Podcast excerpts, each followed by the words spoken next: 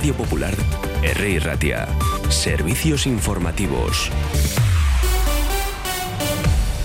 Son las 9 de la mañana, tenemos 4 grados en Bilbao en otra jornada fría y vamos a repasar las principales noticias de las últimas horas. Por cierto, hoy que se mantiene ¿eh? ese aviso por la nieve a partir de 100 metros, entre 100 y 300 metros estará. Al final de este boletín informativo escucharemos el pronóstico meteorológico de Dorta Román. Antes nos fijamos en otras eh, cuestiones. Ayer eh, tuvo contenido, lo cierto es esa rueda de prensa posterior al Consejo de Gobierno vasco y por ejemplo, se explicaba, lo explicaba el consejero Bingen Zupiría, que se aprobaba ya eh, que la Administración General de Euskadi participe en la constitución de la Fundación Memorial 3 de marzo y se daba luz verde a sus estatutos.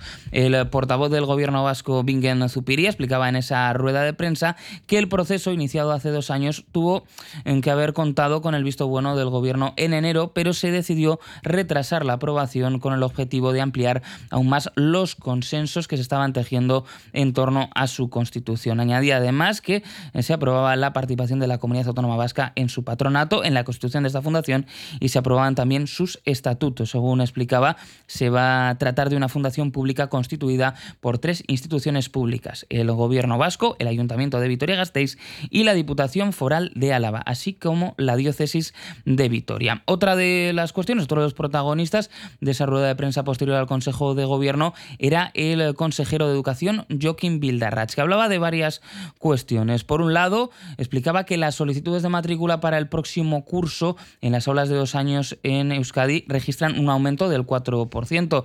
Apuntaba Bildarratz y una de las razones podría referirse a los años de pandemia que habían supuesto pues algún eh, tipo de precaución por parte de las familias a la hora de escolarizar a sus hijos en estas aulas y decía que esta cifra lo que apunta es a la normalización que se está produciendo en relación a la pandemia. Y hablaba también Bill Darrach de la elaboración de mapas escolares. Entre las modificaciones más significativas, cabe destacar que la nueva redacción del decreto introduce un concepto de mapa escolar que es más flexible, un mapa escolar adaptable que variará en función de los cambios sociodemográficos que se vayan originando.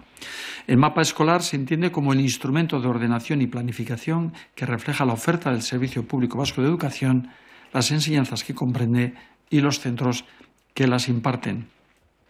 Asimismo, y en coherencia con el nuevo decreto de admisión aprobado en Consejo de Gobierno el pasado mes de noviembre, la nueva redacción introduce la necesidad de tener en cuenta la reserva de plazas para el alumnado vulnerable a la hora de planificar las plazas escolares, así como la corresponsabilidad de todos los centros sostenidos con fondos públicos en la escolarización equilibrada del alumnado que se incorpora al sistema educativo durante el proceso ordinario de admisión, así como a lo largo del curso.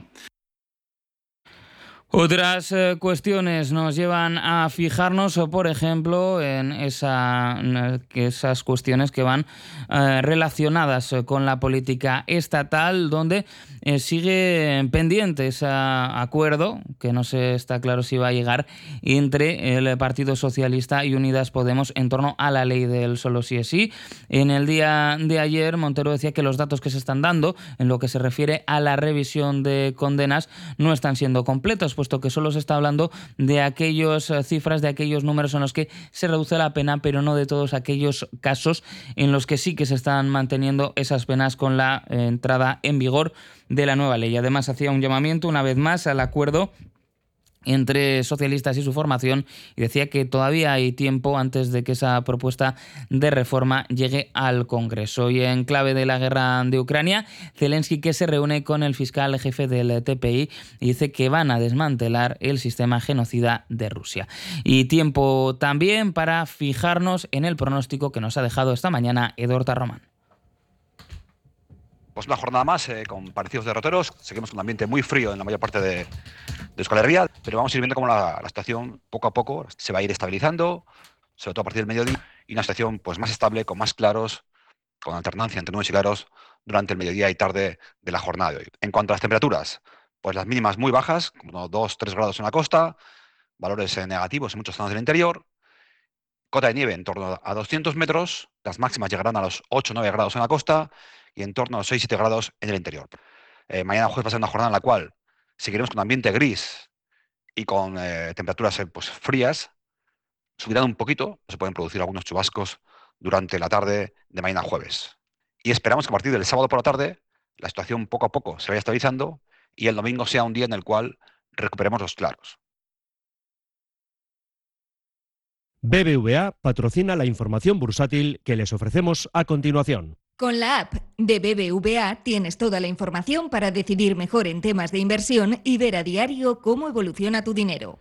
En los mercados, el IBEX inicia un nuevo mes, el de marzo, sin tener un rumbo claro. El acelerón de la actividad en China, reflejada por el dato del eh, PMI, ha servido de revulsivo en Asia y relaja la tentación de recoger beneficios en Europa. Un IBEX que en el inicio de marzo digiere nuevos resultados y la resaca de las cuentas de ayer en zona de máximos de tres años. Por el momento, abre un 0,11% al alza en 9.404 puntos con ArcelorMittal, Amadeus e Indra liderando las subidas iniciales. ¿Y qué hago con la calefacción este invierno? Porque lo de que mi casa se parezca al Polo Norte no lo termino de ver. BBVA presenta su plan ahorro energético, con acompañamiento experto, gestión de subvenciones, financiación y consejos en la app. Calcula tu ahorro en bbva.es.